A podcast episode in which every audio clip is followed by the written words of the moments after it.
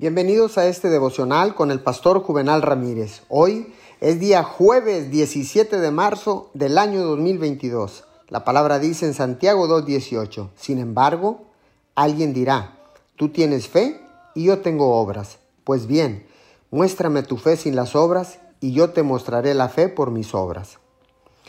La fe siempre es activa, nunca es pasiva. La fe requiere que crea en las promesas de Dios y siga adelante obedientemente para hacer lo que Dios le está diciendo que haga.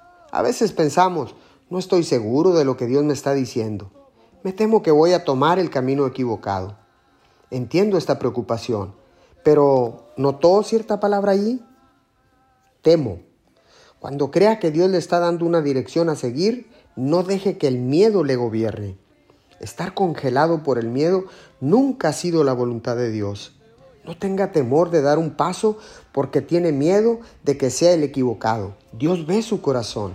Él sabe que está tratando de complacerlo y vivir en obediencia a su palabra.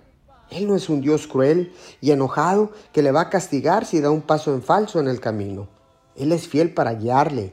Eh, incluso si toma el paso equivocado, le llevará de regreso al camino correcto. Señor, gracias porque ahora sé que lo contrario a la fe es el miedo. Seré valiente y seguiré las instrucciones que tú me des en el nombre de Jesús. Amén y amén.